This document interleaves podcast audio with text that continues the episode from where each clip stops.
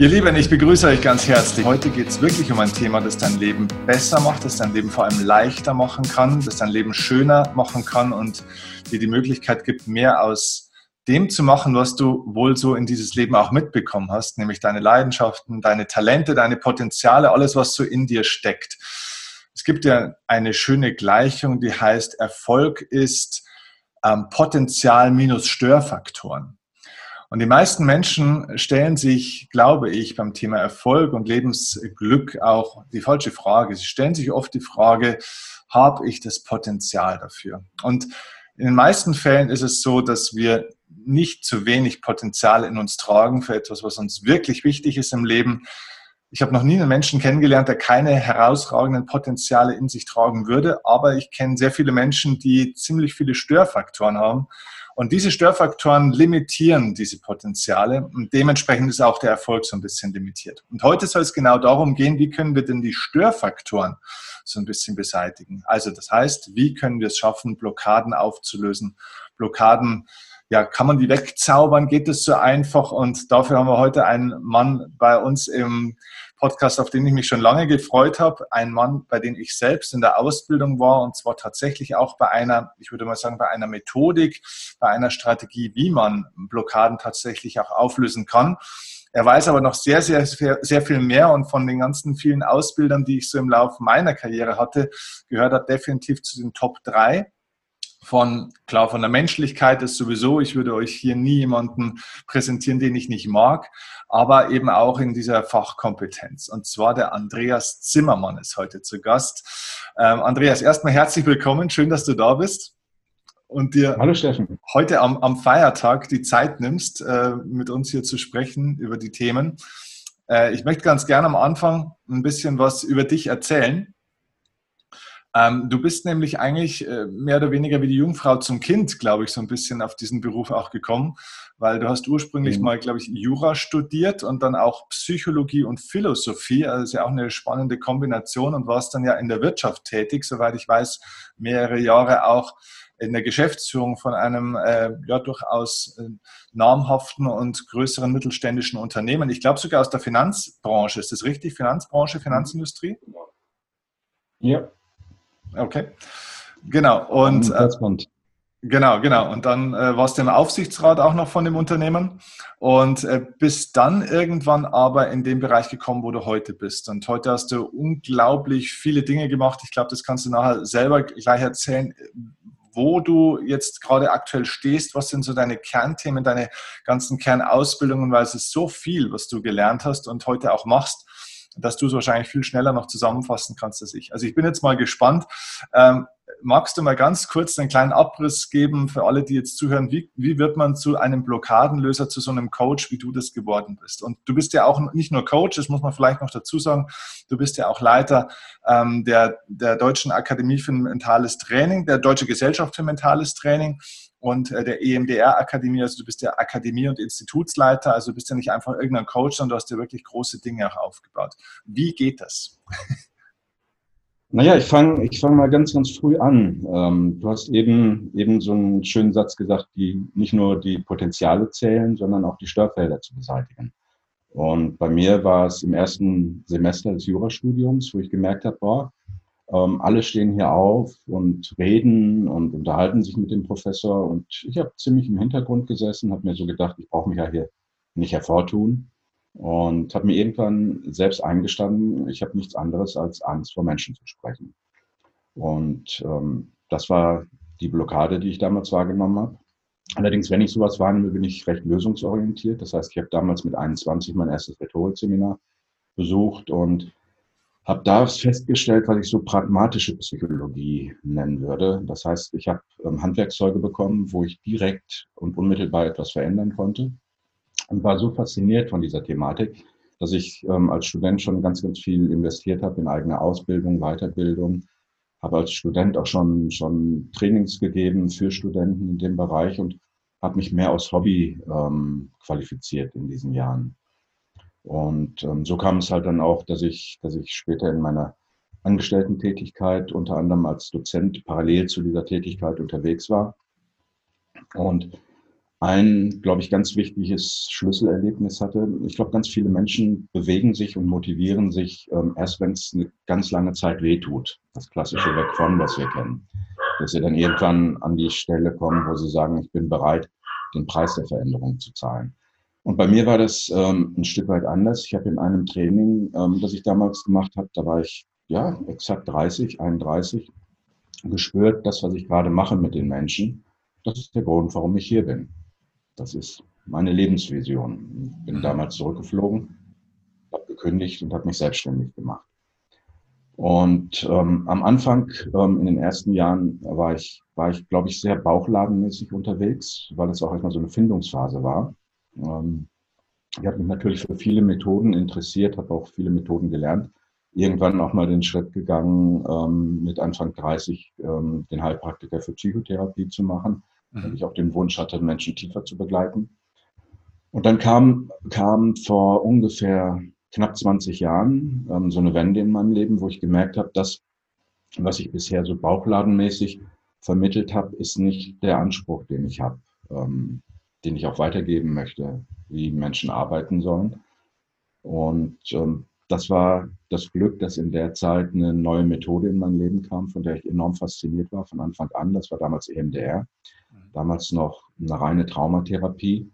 Ähm, und durch die Eigenerfahrung, die ich damit machen konnte, habe ich gemerkt, wie schnell und wie nachhaltig diese Methode wirkt, ohne zu wissen, was alles genau ähm, da alles so passiert.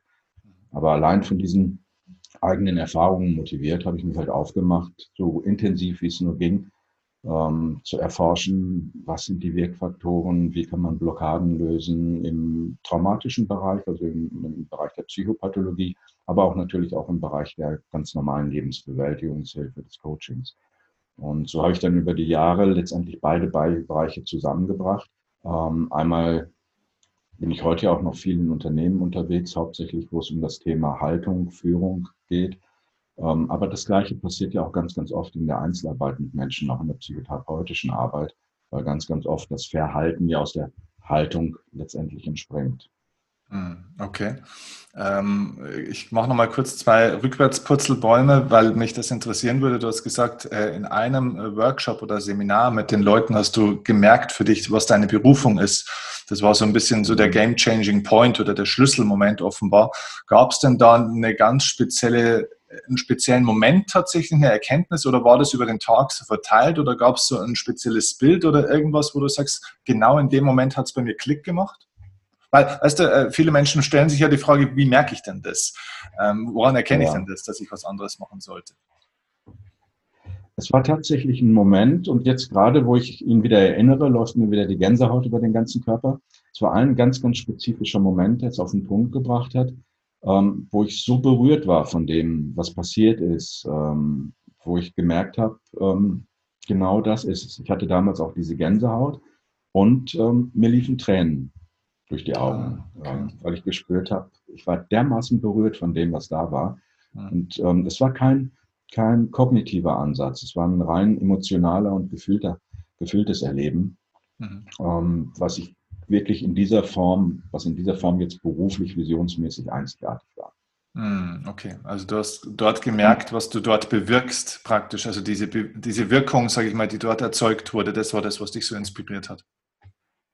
Die Wirkung zum einen, aber es war auch tatsächlich ein ganz tiefes inneres Berührtsein, das ähm, für mich sehr, sehr eng zu tun hat und oder sehr, sehr eng verbunden ist mit der Arbeit mit Vision. Ähm, ich habe bis zu dieser Zeit sehr, sehr viel mit Pushen und mit Druck gearbeitet. Auch sehr erfolgreich, das funktioniert. Ähm, aber da habe ich das erste Mal gespürt, da nimmt mich etwas in, in die So-Kraft und ähm, zieht mich hinter sich her, dem ich mich gar nicht entziehen kann. Mhm. Und ähm, dieses Prinzip habe ich ganz, ganz intensiv, ähm, gerade in den ersten Jahren meiner Selbstständigkeit, erlebt, ähm, diese So-Kraft. Ähm, dann ist es immer wieder mal so in Ups und Downs gegangen, wo ich gemerkt habe, oh, ähm, jetzt bin ich schon doch wieder wieder mehr im Pushen ähm, und, und ähm, habe es vielleicht ein bisschen aus den Augen verloren. Ich erlebe es jetzt zurzeit wieder enorm in dieser Corona-Zeit, dass auch wieder enorm diese Kraft unterwegs ist. Also jetzt gerade habe ich wieder so einen Visionshoch. Okay, Aber okay. es ist tatsächlich die Visionskraft, die ist ganz, ganz schwer ganz, ganz schwer mit Worten zu beschreiben, ist tatsächlich ein Gefühl gewesen, nichts Kognitives. Mhm, mhm. Okay. Äh, da sind wir ja eigentlich schon fast mehr oder weniger am Punkt, ne? weil ich meine, äh, dass ähm, man solche Gefühle spüren kann, muss man sie ja auch erstmal, ja, man muss sie erstmal wirklich spüren können, man muss sie auch erstmal ein Stück weit zulassen. Und ich glaube, ganz viele Menschen haben natürlich ähm, um ihr Herz herum, sage ich mal, hohe Mauern gebaut, um sich zu schützen. Und die Mauern, die dich schützen, sind auch die gleichen, die dich einsperren auf der anderen Seite. Das ist eigentlich ein Stück weit auch äh, deine Aufgabe natürlich. Ne? Also sage ich jetzt mal, ähm, man ist ja deswegen nicht schutzlos, aber ich glaube, du bist jemand, der äh, Türen einbaut in die Mauern mit seiner Arbeit, dass man auch wieder rausgehen kann und dass man sich wieder öffnen kann, ein Stück weit. Mhm. Ähm, du hast vorhin von EMDR gesprochen. Das ist auch die Ausbildung, die ich auch bei dir ähm, gemacht habe und machen durfte der Unterschied von der klassischen Psychotherapie oder psycho psychotherapeutischen äh, Interventionen und Maßnahmen und Strategien, wo man auch weiß, ne, da sind Leute oftmals über Jahre hinweg an bestimmten Themen dran und dem, was du da machst. Wie, wie kannst du das, wie kannst du den Unterschied beschreiben? Ist das eine besser als das andere oder, oder, oder wie kann man das, wie kann man das definieren? Hm, ja, also ich glaube erstmal zum einen mit Sicherheit nicht das eine besser als das andere. Ich würde mir mhm. niemals anmaßen zu sagen, EMDR ist besser als irgendeine andere Methode. Ähm, was ich aber sage, EMDR ist meine Methode, in der ich mich zu 100 Prozent zu Hause fühle. Und ich möchte mit meiner Arbeit die Menschen anziehen, die sich auch in dieser Methode so wohlfühlen und angezogen werden. Und ich glaube, wenn das zusammenkommt, wenn das miteinander matcht, dann ist schon mal sehr, sehr viel möglich. Und vielleicht auch, um auf das Besondere von EMDR noch zu sprechen zu kommen. Es gibt ähm, in den ganzen letzten Jahren ganz viele Studien, die untersucht haben, was wirkt in der Psychotherapie. Und alle Studien ähm, weltweit, egal woher sie kommen, aus welcher Richtung, ähm, haben ungefähr das gleiche Ergebnis. Sie sagen, so 20 Prozent mindestens ähm, macht die Beziehung aus zwischen den beiden Menschen, die gerade miteinander arbeiten circa 20, 25 Prozent macht die eigene Hoffnung und Erwartungshaltung aus, die der Klient mitbringt. Ähm, mindestens 45 Prozent liegen im Klienten selbst, nämlich sein Problembewusstsein, seine Ressourcen, auch der Zugang zu seinen Ressourcen. Und nur 15 Prozent liegen in der Methodik. Und das ist die Studie, die der Methodik den höchsten Stellenwert zuschreibt. Es gibt sogar Studien, die sagen, es sind drei bis sieben Prozent. Das heißt, wenn ich das alles zusammennehme, ähm, gelten mehrere Faktoren, die über die Methode hinausgehen. Es gilt ganz, ganz wichtig an erster Stelle der Beziehungsaufbau. Dann habe ich schon mal einen Großteil geleistet, wenn ich eine gute Beziehung, eine vertrauensvolle Beziehung habe zu meinem Klienten. Das zweite ist, ihm tatsächlich eine Hoffnung zu vermitteln, dass in dieser Arbeit, die wir machen, für ihn was Gutes drinstecken kann, ähm, was nach dieser Arbeit besser ist als vorher, was immer das dann noch vielleicht sein mag. Das Wichtigste aber, ähm, dass es zu bergen gilt, sind die Ressourcen des Klienten. Und das ist, glaube ich, das Besondere auch in der Arbeit mit EMDR, dass ähm, eine unglaubliche Ressourcenfokussierung stattfindet. Ähm, es gibt so ein asiatisches Sprichwort, ähm, dass jeder Mensch voll ist mit Schätzen, mit Edelsteinen von unschätzbarem Wert. Und das ist so ein bisschen das Motto auch meiner Arbeit. Es gilt, diese Edelsteine und Schätze zu bergen. Manchmal liegen sie direkt oben auf der Oberfläche. Ich kann sie ganz leicht abschöpfen. Manchmal müssen wir ein bisschen tiefer graben, um an diese Schätze dran zu kommen. Und das sind unsere ureigensten Ressourcen. Das macht das Arbeiten, glaube ich, vom Grundsatz her schon mal ähm, besonders, dass nicht die ganze Zeit auf das fokussiert wird, was ist schlimm, was ist schlecht und, und sowas, sondern dass wir uns wirklich darauf fokussieren, was sind deine Stärken, deine Ressourcen, deine Potenziale, deine Talente die wir für unser Arbeiten nutzen können. Und von der Methodik selbst ähm, geht es dann darum, ähm, diese Ressourcen zu stärken, ähm, immer mehr und immer mehr und auch bewusst zu machen.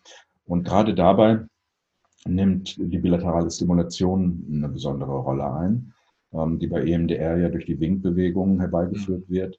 Ähm, mittlerweile gibt es aber auch andere Techniken. Wir können auditiv arbeiten durch Töne links und rechts, ähm, durch taktile ähm, Stimulation, links, rechts klopfen oder es gibt auch ähm, technisches Gerät dazu, was man einsetzen kann. Und am Anfang gab es die unterschiedlichen Hypothesen, ähm, was diese bilaterale Stimulation bewirkt. Mittlerweile ist, ist man da schon ein ganzes Stück weiter und es kommen auch im Prinzip jedes, jedes Jahr neue Erkenntnisse hinzu. Mhm. Aber so vom, vom Kern her sind es drei Faktoren, die in dieser Arbeit zusammenkommen. Das heißt, Ähm, zum einen findet ähm, ein Stück weit so eine Entkonditionierung statt während der Arbeit. Das heißt, das Problem ähm, löst sich ein Stück weit ähm, von dem Belastungserleben. Ähm, das passiert einfach dadurch, dass der Klient im Laufe der Sitzung immer mehr entspannt und entspannt, auch durch mhm. bilaterale Stimulation. Dann das zweite ist die sogenannte Aufmerksamkeitsteilung. Das ist auch ein extrem wichtiger Faktor. Meist sind wir ein Stück weit ähm, hypnotisiert von unseren Problemen. Das heißt, ähm, wir richten den Fokus immer auf das, was ganz, ganz schlimm ist, weil es uns vielleicht auch bedroht, was ja auch verständlich ist. Und durch diese Aufmerksamkeitsteilung, dass ich zum einen bei meinem inneren Erleben bleibe mit einem Teil meiner Aufmerksamkeit und zum anderen im Hier und Jetzt, zum Beispiel bei den Winkbewegungen des Therapeuten oder auch des Coaches, ähm, schleicht sich im positiven Sinne diese Aufmerksamkeitsteilung ein und der Klient merkt, wow, ich kann meine Aufmerksamkeit lenken. Ich kann sie mhm. lenken auf das Belastende und ich kann sie lenken ähm, zum Beispiel auf die Hier- und Jetzt-Orientierung. Und es gibt ja diesen schönen Satz, Energy follows attention. Das heißt, da geht dann natürlich auch die Energie hin. Und das dritte, das dritte große Wirkprinzip ist das, was letztendlich neuronal durch diese Bilateralstimulation passiert. Das ist eine Ausschüttung von unterschiedlichen Botenstoffen, zum Beispiel Acetylcholin, ist für die Verarbeitung ähm, von unseren Stimmungslagen und unseren Bildern zuständig. Das wird immer dann ausgeschüttet, wenn wir nachts träumen und die Augen sich unter den Liddeckeln in den REM-Phasen so schnell bewegen. Ähm, wir wissen heutzutage, dass ähm, bei taktiler bilateraler Stimulation, und das vielleicht auch gerade für Menschen interessant, die sich viel bewegen, ähm, zu wissen, dass dort ein Muskelhormon namens Eresin ausgeschüttet wird, das die Blut-Hirn-Schranke überwindet und im Gehirn für Neuroplastizität zuständig ist. Hm. Ähm, vielleicht auch ein Phänomen, weil das, dass man sieht, dass sehr, sehr viele Leistungssportler, das ist das, was ich erlebt habe, wenn ich mit Leistungssportlern zusammengekommen bin, dass die gleichzeitig sehr erfolgreich in anderen Bereichen sind, in der Schule damals oder im Studium, ähm, weil durch diese permanente, permanente Muskelanstrengung ganz viel dafür getan wird, ähm, dass im Gehirn diese Neuroplastizität, also sprich, dass die Synapsen nicht schneller erregbar, die sind schneller erregbar und auch ähm, die neuronalen Netzwerke bauen sich aus im Gehirn. Mhm. Das ist auch eine Folge davon. Und das Ziel dieser Arbeit ist letztendlich, diese Ressourcennetzwerke größer werden zu lassen. Mhm. Okay. Ähm, also was mich so fasziniert hat damals, wie ich die Arbeit kennengelernt habe oder EMDR im Speziellen, du musst uns auch gleich nochmal erklären, wie der, was der Begriff eigentlich ausgesprochen äh, heißt und wie es zu dem Begriff eigentlich kam, weil ich glaube, 90 Prozent aller Leute, die das jetzt hier hören, haben davon wahrscheinlich noch nie gehört. Äh, aber was mich so fasziniert hat dabei, war die Geschwindigkeit. Also ähm, ich kenne ähm, vielleicht noch ein, zwei weitere Methoden, die in einer vergleichbaren Geschwindigkeit äh, Blockadenlösungsprozesse äh, initiieren können. Ja, das muss ja nicht immer sein, aber in einer sehr, glaube ich, sehr hohen Fallzahl, ich meine, ich habe auch viel damit gearbeitet, muss ich sagen, in den letzten Jahren, ähm, ist es unglaublich, äh, wie schnell Dinge tatsächlich passieren können. Ähm, magst du uns vielleicht nochmal ganz kurz erklären, was genau ist EMDR? Also du hast es jetzt ja schon ganz gut äh, skizziert und äh, vor allem mhm. auch noch mal ein bisschen zu verstehen, warum hilft es bei, bei Blockaden? Weil ich glaube, die meisten Menschen verstehen gar nicht, was ist denn eigentlich so eine, so eine Blockade, so eine Angststörung oder, äh, na, das können ja verschiedene äh, Störungen in Anführungszeichen sein. Das muss ja nicht eine Krankheit zwingend sein. Mhm, genau.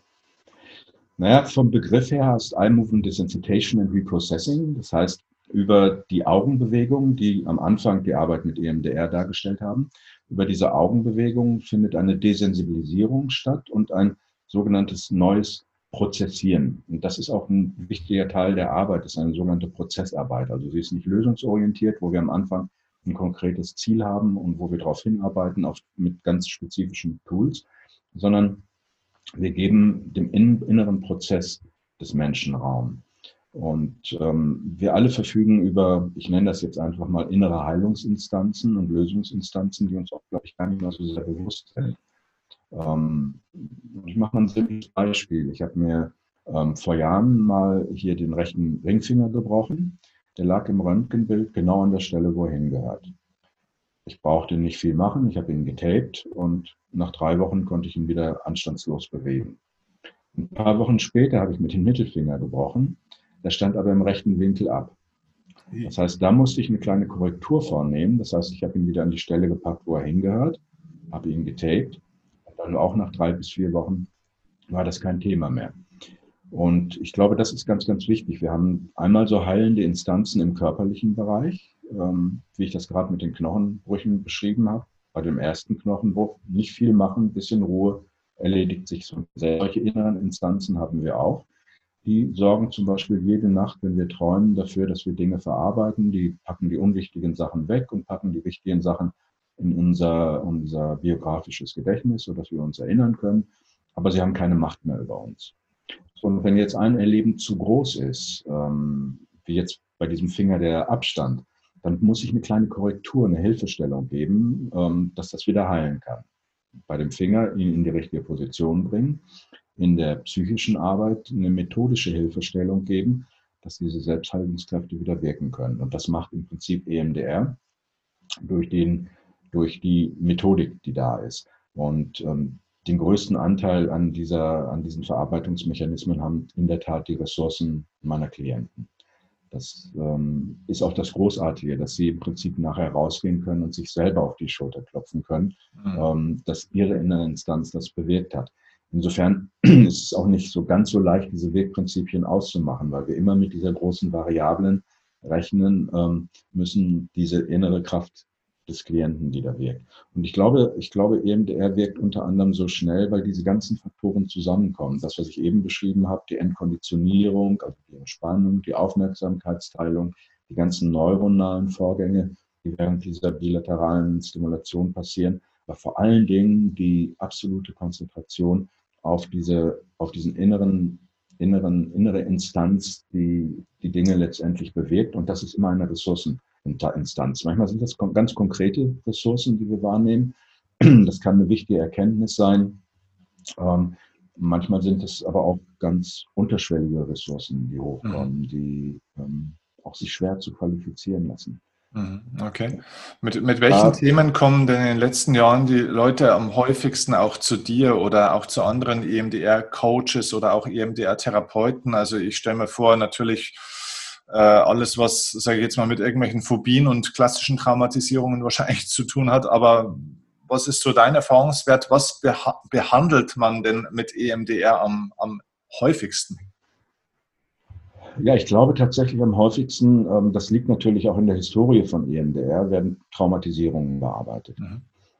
Ähm, die sich natürlich in ganz unterschiedlichen Gewändern zeigen können. Bei dem einen zeigen sie sich in einer, in einer diffusen Angststörung, bei dem nächsten zeigen sie sich in einer ganz konkreten ähm, Phobie, bei dem nächsten wiederum in einem Zwang. Also das Störungsbild der Pathologie ist ja sehr, sehr weit.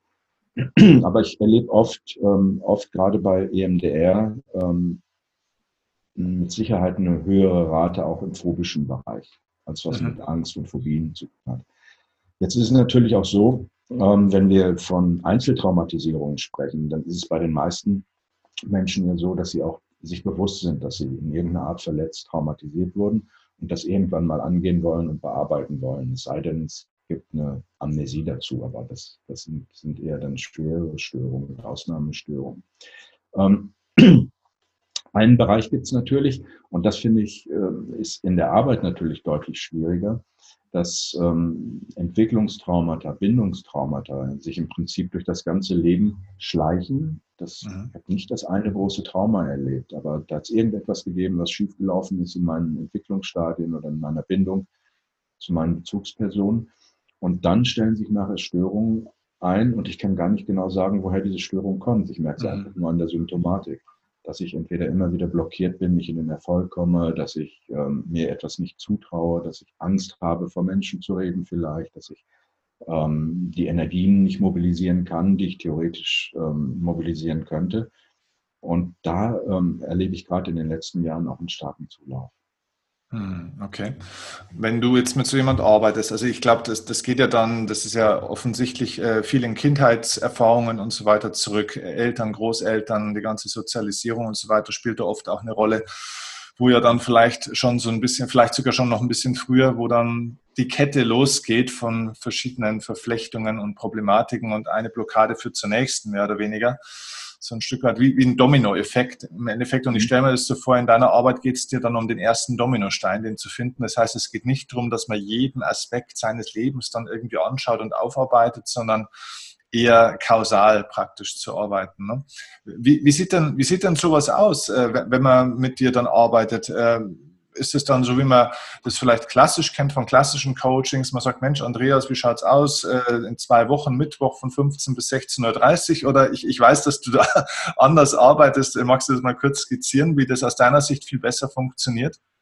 Ja, will ich ganz kurz noch was zu dem Kausalen sagen. Mhm. Also manchmal ist das so, dass wir tatsächlich in der Arbeit ähm, auf den Ursprung kommen mhm. und durch Erkennen des Ursprungs und auch letztendlich dem Bilden von Neubewertungen ähm, findet dann auch die Neuorientierung statt. Ist aber nicht immer so. Manchmal ähm, braucht es das gar nicht, sondern dann reicht das Arbeiten tatsächlich im Hier und Jetzt ähm, und die Menschen bekommen ein anderes Gefühl dafür, merken, ich hab, bin jetzt in einer inneren Haltung Mhm. Und ähm, ich kann es gar nicht erinnern und ich muss es auch gar nicht wissen. Also das, das passiert auch sehr, sehr oft. Ähm, jetzt zu deiner Frage, wie, wie wir hier arbeiten, Ulrike und ich, also meine Frau und ich. Ähm, wir haben ja hier einen Hof in Niederbayern, ähm, draußen in der Natur, ähm, wo unsere Klienten in der Regel so circa drei bis fünf Tage zu uns kommen. Mhm. Und wir ähm, sehr intensiv ähm, mit ihnen arbeiten. Es gehört immer ein Vormittag oder einen Nachmittag einem Klienten. Also wir haben circa vier Stunden Zeit, die wir intensiv arbeiten können. Und dann bleiben sie mehrere Tage bei uns und arbeiten ganz konzentriert an einem Thema. In diesen Präsenzzeiten, wo wir miteinander arbeiten, nutzen wir halt in der Regel solche Methoden wie EMDR oder Brainlock. Das ist eine Methode, die Ulrike und ich zusammen entwickelt haben, die sich noch ein bisschen mehr auch ähm, aufs Coaching bezieht mit bilateraler Simulation. Ähm, und in der Zwischenzeit gibt es noch unterschiedliche Aufgaben, Arbeiten, wo derjenige sich mit sich selbst auseinandersetzen kann.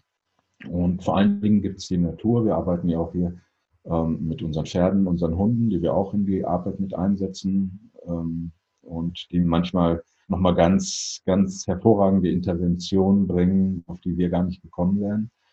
Ja, und ähm, da haben wir die Erfahrung gemacht, dass das in, dieser, in diesen Zeitfenstern, dass da eine unglaubliche Intensität entsteht.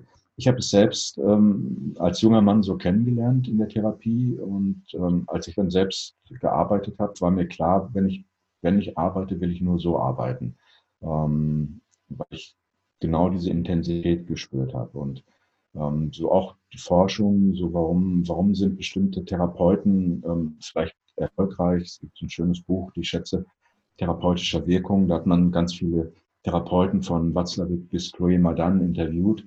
Und ähm, 90 Prozent der Aussagen kommt immer Intensität. Und mhm. das war unser Ziel, auch diese Intensität hier bieten zu können, sich wirklich auf sich selbst zu besinnen, sich zurückziehen zu können, sich in den Mittelpunkt stellen zu können. Ähm, und dann geht in, in relativ kurzer Zeit ähm, sehr, sehr, sehr, sehr viel. Und für uns war das auch, oder für mich ist es auch so ein Phänomen, als ich angefangen habe, ähm, waren das meist so Zeiträume von sieben Tagen bis zehn Tagen, wo die Menschen gekommen sind. Mittlerweile hat sich reduziert auf drei bis fünf Tage. Mhm. Okay. Interessant. Ähm, du hast äh, gerade noch was erwähnt, äh, Brainlock. Ähm, also EMDR arbeitet ja also über diese sogenannte bilaterale Stimulation, über verschiedene äh, Methoden, sage ich jetzt mal. Was ist Brainlock tatsächlich? Weil das ist etwas, was, äh, soweit ich weiß, was du ja auch tatsächlich wirklich entwickelt hast. Ne? Das ist dein Baby, wenn man so möchte. Ja, ähm, wobei ich ganz ehrlich sagen muss, es ist ja in, in dieser Welt wird so gut wie gar nichts in der therapeutischen neu erfunden, sondern ähm, da halte ich es mit ähm, Leonardo da Vinci, wenn du etwas Neues erschaffen willst, nimm unterschiedliche Dinge und füge sie zusammen. Ja. Und das war ein Punkt bei Ulrike und mir vor einigen Jahren, wo wir ähm, auch einfach mal geguckt haben, was wir alles an unterschiedlichen therapeutischen Methoden gelernt haben, was da auch besonders effizient war, was uns auch besonders am Herzen liegt. Mhm. Und ähm, haben dann angefangen, Brainlock zu entwickeln, ähm, haben auch viel ausprobiert, ähm, kreativ, ähm, um das auch zu verschärfen und zu verdichten in der Methodik. Und ähm, rausgekommen letztendlich ist ein ganz, ganz kreatives Arbeiten, ein humorvolles, lebendiges Arbeiten. Ähm, die Basis, die Basis ist vom Weltbild her das humanistische Weltbild, dass jeder Mensch die Ressourcen in sich trägt, die er braucht, um Themen lösen zu können. Und dass es um seine Landkarte geht, dass wir auf Augenhöhe arbeiten. Aber wir haben halt auch ähm, Dinge mit eingebaut von der bilateralen Stimulation aus dem EMDR heraus, ähm, aus der Arbeit mit dem sogenannten emotionalen Raumgedächtnis, über das wir ja verfügen. Ähm, das kennt man, hat man früher nur eher als Phänomen ähm, gesehen im Rahmen der Aufstellungsarbeit, der Bogenankerarbeit im NLP oder auch des Feng Shui. Heutzutage wissen wir, dass wir neuronale Schnittstellen dazu haben. Das ist das sogenannte emotionale Raumgedächtnis, dass wir sehr, sehr genau auf bestimmte Dinge im Raum reagieren.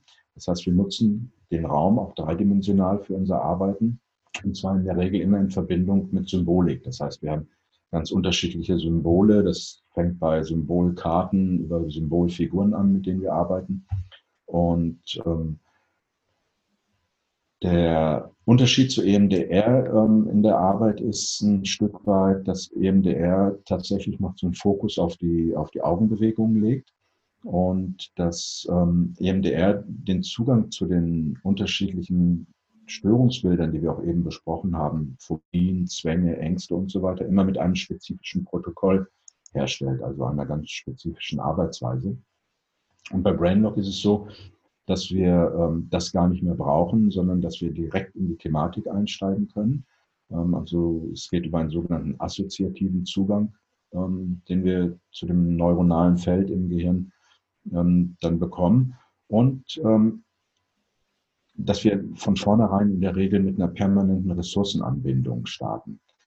Ähm, das heißt, äh, beim klassischen EMDR steigt man in der Regel mit so dem Moment, das schlimmste Bild vom schlimmsten Moment ein und arbeitet damit und hofft daraus, dass selbst organisiert die Ressourcen herauskommen und herauswachsen, sich zeigen und den Prozess verändern. Und bei Brainlock haben wir eine permanent, von vornherein eine permanente Ressourcenanbindung. Und das macht das Arbeiten mit Brainlock auch sehr, sehr schnell und, und vor allen Dingen auch, auch leichter als, als ähm, die Arbeit mit EMDR. Wobei ich nicht sagen will, dass es besser wäre. Also wir kombinieren das ja auch ganz, ganz oft in der Arbeit, dass wir, ähm, wenn ein Klient zu uns kommt ähm, mit unterschiedlichen Themen, dass wir sagen, hm, bei dem Thema macht es jetzt mehr Sinn, mit EMDR zu arbeiten, definitiv, aber das Thema macht mehr Sinn, wenn wir es mit mhm. Brainlock angehen. Mhm. Das lässt sich wunderbar miteinander verknüpfen. Mhm. Wir arbeiten da allerdings schwerpunktmäßig mit einer auditiven bilateralen Stimulation, also mit einer mhm. speziellen Musik unterlegt ist von, von links, rechts, mit links-rechts-Tönen. Mhm. Ähm, wie, ähm, oder, oder was war denn eines der, der besondersten Erlebnisse in deiner Coaching-Tätigkeit, wo du sagst, wow, da ist was entstanden oder da, da hat sich was gelöst oder das war ein Erfolg in Anführungszeichen, der hat sogar dich nochmal vom Hocker gehauen oder irgendwas, was dich inspiriert hat. Also einfach eine, eine schöne Geschichte, wo du sagst, wow, sowas ist auch möglich tatsächlich mit solchen eigentlich ja ganz einfachen Dingen. Ja, ähm, das ist oftmals, oftmals was, wenn ich im Nachgang sehe, was mit Menschen passiert. Also ich habe ganz besonders berührt, hat mich vor Jahren ähm, die Geschichte einer Klientin, die ich hatte, die ihren Sohn verloren hat, der gestorben ist unter ganz dramatischen Umständen. Und wir an dieser Thematik gearbeitet haben, ähm, so Zwiebelschicht für Zwiebelschicht. Das ist nichts, was man so in drei, fünf Tagen ja. ähm, durcharbeitet, weil da natürlich auch ein entsprechender Trauerprozess dazu gehört.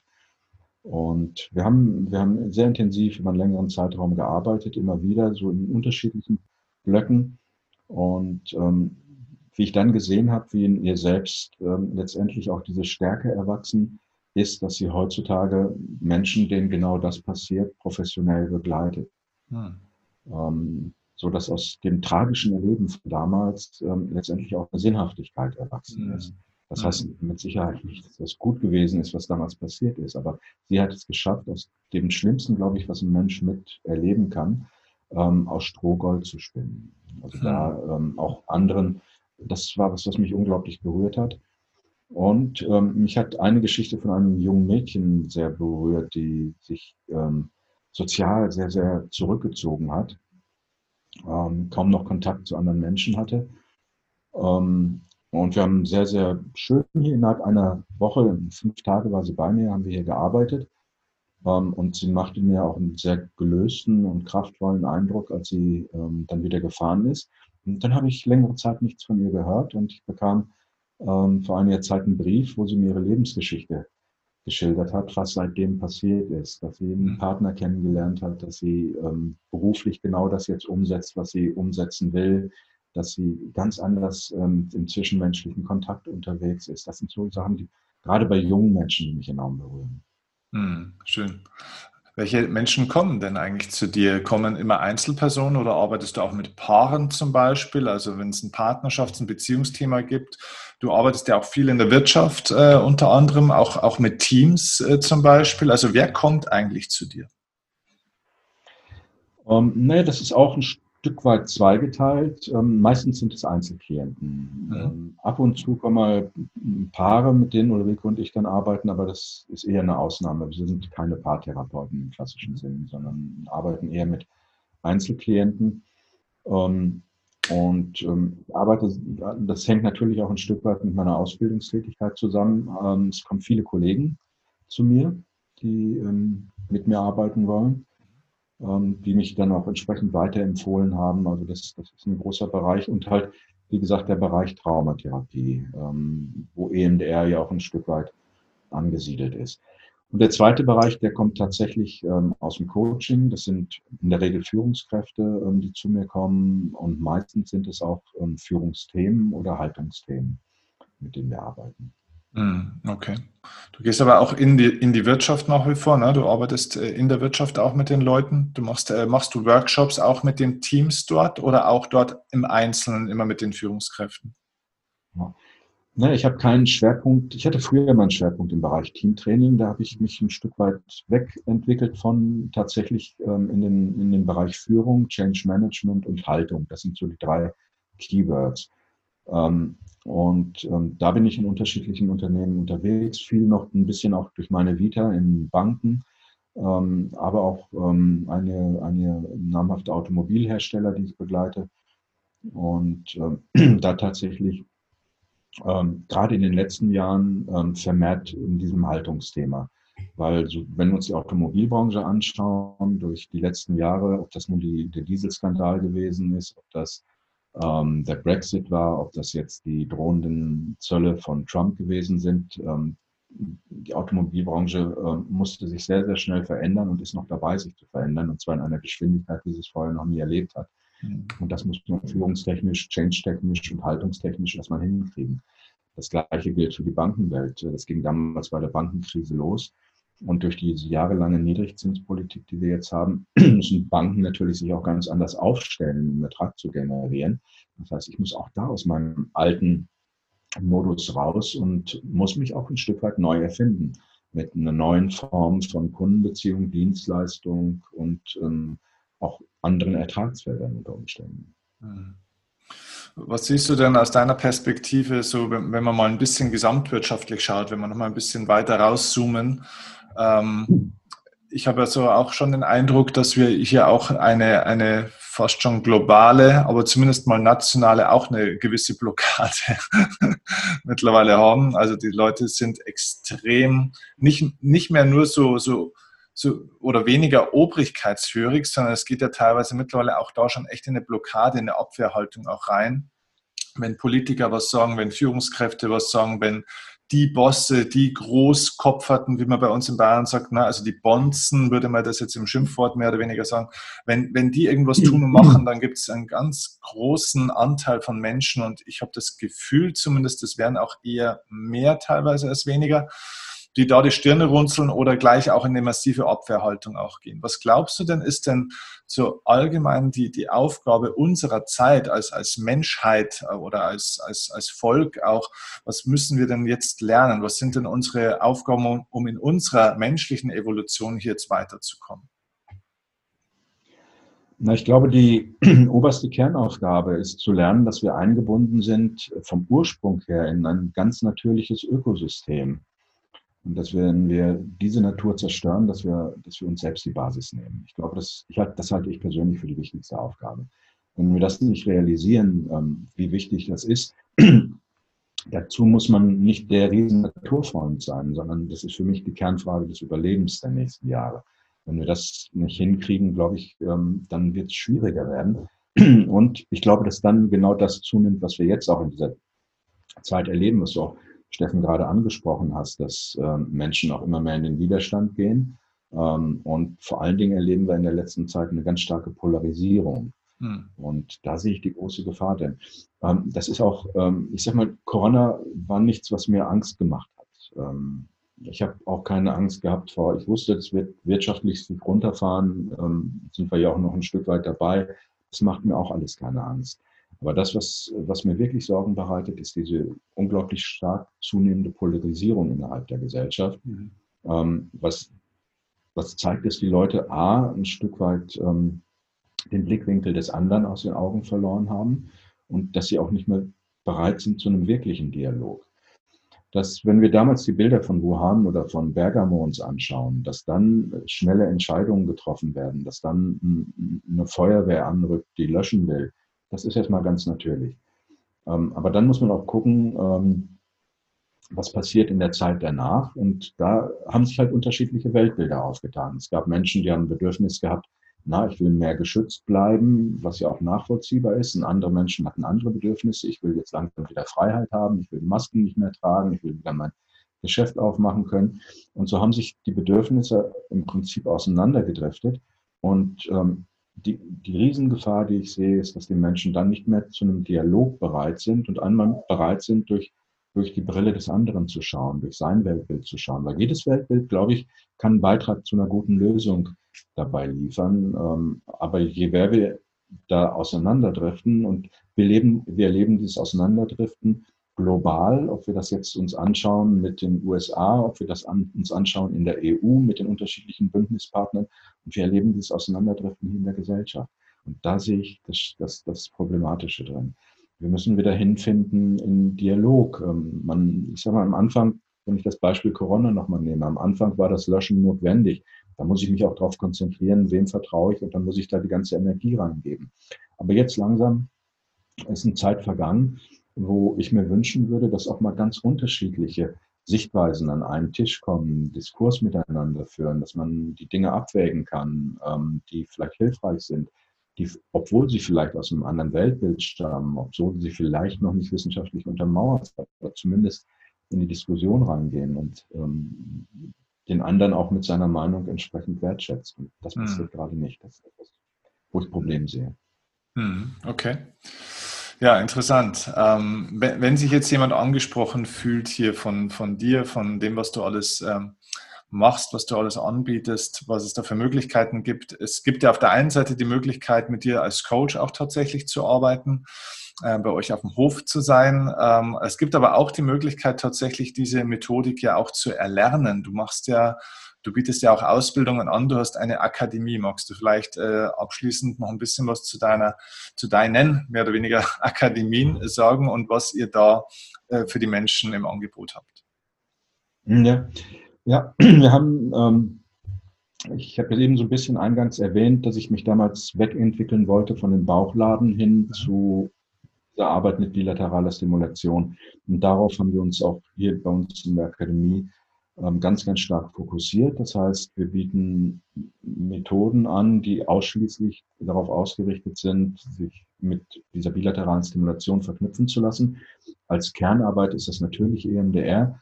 Wobei ähm, auch immer wieder wir heute noch ähm, ähm, Anfragen bekommen, darf ich das überhaupt lernen? Das dürfen doch nur Ärzte oder Kassentherapeuten. Ähm, das ist so ein alter Mythos, der sich seit, weiß ich nicht, 25 Jahren noch irgendwie in den Köpfen mancher Leute hält. Nein, natürlich darf man EMDR lernen, man darf das als Coach lernen, man darf das als Heilpraktiker für Psychotherapie lernen. Jedermann, der will, ähm, darf es lernen, da gibt es keine Einschränkungen. Ähm, zwar allerdings die Einschränkung ist, man muss es so lernen, dass die entsprechende Sorgfaltspflicht gewahrt bleibt. Und das ist der Unterschied. Deswegen kann man EMDR nicht aus dem Buch heraus lernen ähm, oder man kann EMDR auch nicht in einem Zweitages- oder einem Viertageskurs meiner Ansicht nach lernen, weil dann gibt es erhebliche Probleme mit der Sorgfaltspflicht, sondern man muss es letztendlich Lega Artis lernen. Also da haben wir uns ganz stark darauf spezialisiert. Dann natürlich in der Arbeit mit Brainlock. Wir bilden den Brainlock aus und ähm, haben da an der Schnittstelle dann auch Verknüpfungen zu zum Beispiel Mentaltrainerausbildungen, die ähm, einerseits den klassischen Ansatz beinhalten mit Arbeit mit Affirmation, Visualisierung und Suggestion und all diesen Dingen, aber auch ähm, die Verknüpfung, ich nenne das Hightech-Mentaltraining, auch die Verknüpfung mit der bilateralen Stimulation. Wir machen viel auch durch, dadurch, dass sowohl Ulrike wie auch ich viele Erfahrungen im Business gesammelt haben und auch viel Erfahrung leider Gottes mit dem Thema Burnout gesammelt haben, ähm, bieten wir auch einmal im Jahr eine sehr intensive Kompaktausbildung an zum Burnout-Coach, auch basierend auf bilaterale Stimulation. Ähm, das sind so die Schwerpunkte unserer Arbeit. Okay, cool. Also wir werden da alles verlinken, wenn man mit dir in Kontakt treten will, wahrscheinlich über die Seite von der EMDR Akademie, denke ich auch mal, oder? Was ist sonst eine Möglichkeit, mit dir in Kontakt zu kommen? Ja, ähm, entweder über die Seite. Ähm, wir haben aber auch jetzt seit einiger Zeit ähm, MDR Schnupperwebinare, nenne ich das so, wo man ähm, sich erstmal diejenigen, die sich für MDR interessieren, mal 90 Minuten so einen Eindruck verschaffen können über die Methode, die Wirkungsweise und ein paar Hintergründe und wo sie vor allen Dingen Ulrike und ich schon mal kennenlernen können und sich auch einen persönlichen Eindruck verschaffen können.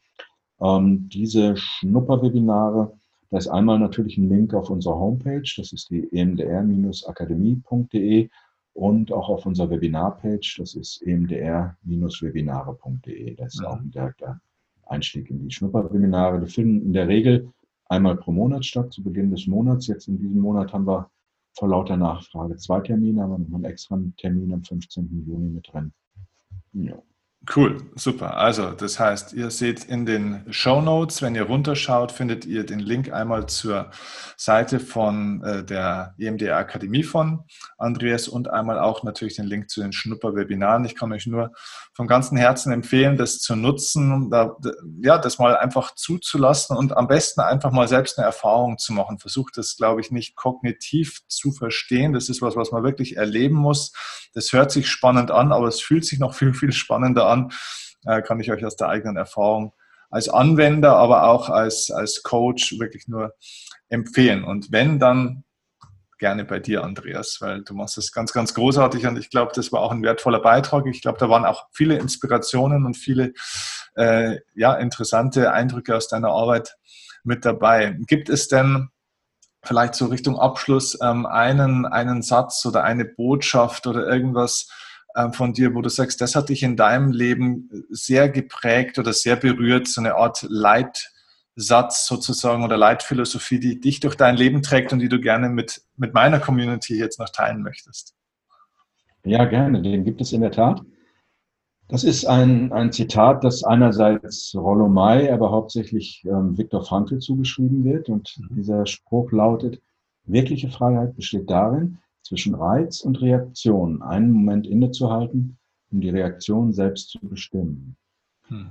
Ähm, das Zitat habe ich kennengelernt, glaube ich, vor 25, 30 Jahren und das begleitet mich heute noch jeden Tag. Jeden Tag, weil es die einzig wirklich menschliche Freiheit ist, die wir haben. Und wenn wir genau diese Lücke aufmachen und in diese Lücke diesen Satz legen, den ich eben gesagt habe, Energy follows attention, ähm, dann ist für mich alles rund. Schön. Sehr, sehr gut. Super. Ich sage ganz, ganz herzlichen Dank, dass du dir Zeit genommen hast. Du bist ja auch äh, mit bei uns im Live-Club äh, auch mit dabei. Da werden wir bald auch miteinander was machen und da vielen Menschen helfen. Also für alle von euch, die den Andreas auch in der Form noch mal ein bisschen näher kennenlernen wollen, wenn ihr auch mal eine persönliche Frage dann tatsächlich habt, gäbe es bei uns im Steffen Kellner Live-Club natürlich auch die Möglichkeit, diese Frage dann mal ähm, direkt zu richten und ähm, zu stellen und Antworten drauf zu kriegen. Okay, auch dafür findet ihr die Shownotes oder in den Shownotes nochmal den Link. Okay, also Andreas, vielen herzlichen Dank für deine Zeit. Ich danke dir und herzlich.